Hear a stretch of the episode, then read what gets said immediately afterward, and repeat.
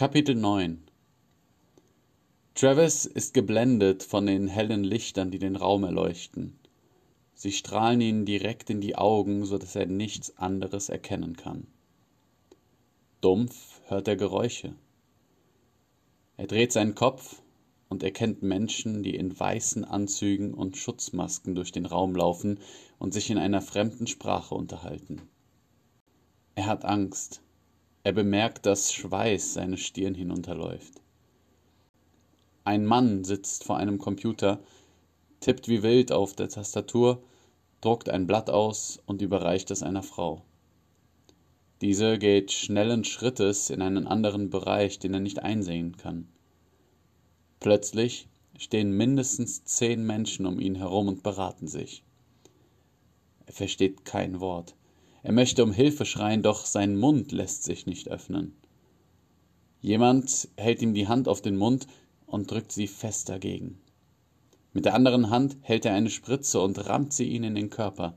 Travis atmet laut auf und mit letzter Kraft reißt er mit seiner Hand die Maske des Mannes ab. Sein Atem stockt. Er verkrampft und erkennt, dass er selbst es ist, der die Spritze in der Hand hält. Alle im Raum starren ihn an und nehmen sich die Maske runter. Da erkennt er, dass er umgeben ist von sich selbst. Jeder in diesem Raum wird zu ihm. Er schreit und schlägt um sich. Wach auf, Travis, schreit Henry und schüttelt den in Schweiß gebadeten Travis, um ihn aufzuwecken. Travis wacht auf und nimmt dankend das Glas Wasser an. Es war nur ein Albtraum, sagt Henry in ruhigem Ton. Wie viel Uhr haben wir? fragt Travis, worauf die mittlerweile bekannte Computerstimme antwortet, es ist zwei Uhr und siebenunddreißig Minuten. Versuch weiter zu schlafen, Junge, bittet ihn Henry. Travis legt sich wieder auf die Couch und hofft in Ruhe weiterschlafen zu können. Kapitel 10 Dr. Fan sitzt wie jeden Morgen auf seiner Veranda und genießt seinen morgendlichen Kaffee. Er sieht müde und kraftlos aus. Das Leben hat ihn sehr mitgenommen. Sein kantiges Gesicht ist mit Falten belegt und seine Haare sind ergraut. Der Kaffee hilft ihm, sich an das Gute im Leben zu erinnern. Er hat eine besondere Röstung gefunden, die ihn an seine Reisen nach Südamerika erinnern. Für ihn ist es nicht einfach nur ein Getränk. Er zelebriert es. Er steht regelmäßig um 6 Uhr auf, füllt die Kaffeebohnen in die Handmühle und füllt den gemahlenen Kaffee in die French Press Kanne. Viele halten ihn in der heutigen Zeit wahrscheinlich für veraltet. Heute lässt sich fast jeder alles von der KI zubereiten. Diese ist in den letzten Jahren zu einem Standard geworden. Jeder Haushalt ist mit einer künstlichen Intelligenz ausgestattet, so günstig steht sie zur Verfügung. Wahlweise als männliche oder als weibliche Variante. Er ist der Letzte, der etwas gegen den wissenschaftlichen Fortschritt sagen würde, Jedoch gibt es einiges, was er sich nicht aus der Hand nehmen lassen möchte. Dazu gehört unter anderem Kaffee und Essen zubereiten. Seine Veranda ist nur mit einem Ohrensessel und einem kleinen Tisch belegt. Beim morgendlichen Kaffee liest er seine Nachrichten auf dem Tablet. Er interessiert sich besonders für wissenschaftliche Arbeiten. Er selbst ist zwar nicht mehr aktiv am Forschen, aber interessiert sich sehr dafür, was seine Kollegen machen. Seit Jahren entwickelt sich in der Astrophysik nichts weiter. Jeder konzentriert sich nur auf Forschungsgebiete, bei denen auch wirtschaftlich etwas bei rausspringt. Dieser Gedanke stimmt ihn immer sehr traurig. Er hat sein ganzes Leben für die Forschung geopfert. Es ging ihm nie um Profit. Es ging ihm darum, die Menschheit weiterzubringen. Etwas zu erreichen, was Menschen sich nie hätten denken können. Gefilde bereisen, von denen man nicht einmal weiß, dass es sie gibt. Aber heute stellt er mit Bedauern fest, dass das alles nicht mehr zu erreichen ist, zumindest nicht für ihn. Da sitzt er nun hier, allein mit seinem Kaffee und seinem Tablet und ärgert sich über die üblichen Dinge. Auch das gehört leider zu seiner täglichen Routine. Er schüttet sich etwas Kaffee nach und lehnt sich zurück in seinen Sessel. In der Luft hängt noch der Duft nach Regen und der Rasen in seinem Garten ist noch feucht. Nach und nach gehen die Lichter der Siedlung an und die ersten fahren zur Arbeit. Er denkt gern an die Zeit zurück, als auch er in den frühen Morgenstunden zu deren Labor gefahren ist, wie sie ihre morgendlichen Meetings abgehalten hatten und zusammen mit den Kollegen den Tagesablauf durchgingen. Sie fühlten sich wie Einstein und andere Visionäre. Sie wollten die Welt verändern und hätten es auch beinahe geschafft. Bis zu dem tragischen Unglück. Dr. Fan ist sich keiner Schuld bewusst.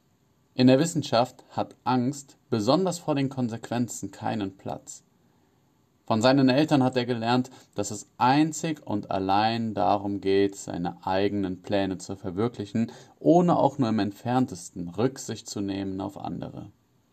Jeder im Team hat nicht nur einmal, sondern mehr als fünfmal alle Daten überprüft und die des anderen gegengelesen, um ja keinen Fehler zu übersehen. Es kann nicht an den Berechnungen gelegen haben. Die Möglichkeit, das zu verifizieren, wird er jedoch wohl nie haben. Kurz nach dem Vorfall hat sich das Team gespalten und er hat nur noch sehr selten mit seinen Kollegen Kontakt. Sein Tablet beginnt zu vibrieren. Anhand des Profilbildes erkennt er Marco Montebello. Ciao, Dottore, wie geht es Ihnen?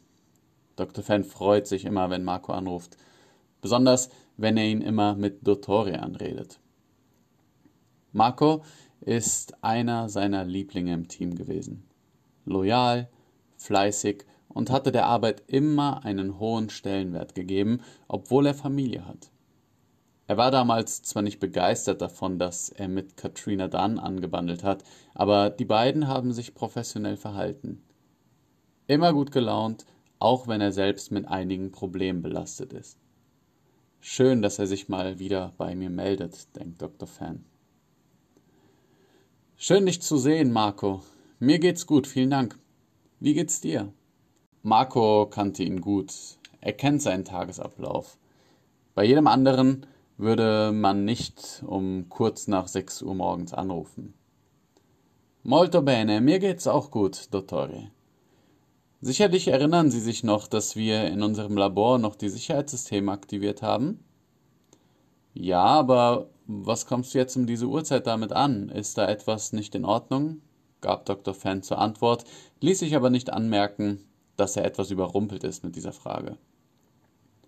Schon vor Jahren hätte er diese Immobilie abstoßen sollen, aber Dr. Hawkins und er konnten sich nicht einigen und dann war es zu spät. Das Industriegebiet verlor an Attraktivität und niemand interessierte sich mehr für ihr Labor. Das bedeutete, dass sie es noch immer unterhalten müssen. No, alles ist okay. Aber gestern habe ich eine Meldung erhalten, dass jemand das Labor betreten hat bzw. das Labor verlassen hat. Dr. Fan verstand nicht. Das ist unmöglich, dachte er. Hm, gibt es davon Aufnahmen? wollte Dr. Fan wissen. Ähm, sie, nein. Einige Kameras funktionieren schon seit einiger Zeit nicht mehr. Es gibt nur eine kurze Aufnahme, stotterte Marco. Schick mir das Video direkt rüber. Ich schaue es mir mal an. Marco sitzt an seinem Schreibtisch und kaut vor Nervosität an seinen Fingernägeln. Er ärgert sich, da er schon seit mindestens zwei Jahren weiß, dass die Kamera nicht in Ordnung ist. Er hat es immer vor sich hergeschoben. Es kümmert sich doch eh niemand um dieses Labor. Marco guckt sich das Video jetzt schon seit gut 30 Minuten an, aber weiß nicht, was der Doktor damit anfangen soll. Er hat es schon seiner Frau Katrina gezeigt, doch selbst sie weiß nichts damit anzufangen. Er schiebt das Video von seinem Desktop-PC mit der Hand zu dem Videoanruf, sodass Dr. Fan direkten Zugriff darauf hat. Dottore? Ist alles gut bei Ihnen? erkundigt sich Marco Montebello. Können Sie mich hören? Dr. Fan bekommt keinen Ton raus. Er sieht dieses Video in Dauerschleife und schüttelt nur ungläubig seinen Kopf. Das ist unmöglich. Das kann einfach nicht wahr sein, geht es ihm unaufhörlich durch den Kopf. Bis er wieder Markus Stimme hört, der energisch in das Mikrofon redet. Mittlerweile erscheint schon Katrina mit im Bild, da Marco so laut gesprochen hat. Jetzt redet auch sie. Hey Doc, alles klar bei Ihnen? Ähm, ich melde mich später wieder, antwortet Dr. Fan und bricht ohne weitere Worte das Gespräch ab. Alles in seinem Kopf dreht sich. Seine Gedanken spielen verrückt. Wie in einem Schock steht er auf, geht in sein Wohnzimmer, öffnet die Truhe mit seinen Single Malls und gießt sich mit zittrigen Händen ein Glas Lafroig 18 Jahre ein. In einem Schluck, ohne jegliches Empfinden, trinkt er das Glas aus. Wie ist das möglich? Travis ist vor mehr als neun Jahren gestorben. Das kann nicht sein, grübelt er. Er greift sich die Flasche und setzt sich zitternd auf die Couch in seinem Wohnzimmer. Alles scheint sich zu drehen. Jemand muss sich einen üblen Scherz erlauben. Wer kann Interesse daran haben, ihn mit so etwas zu schockieren? Er geht die Namen durch, doch er kann sich beim besten Willen nicht erklären, wer das gewesen sein kann. Niemand aus deren Team könnte etwas davon haben. Jeder hat mitgelitten und jeder trug selbst die Verantwortung für sein Handeln. Er muss der Sache auf den Grund gehen. Travis Reynolds war tot. Er selbst war mitverantwortlich daran.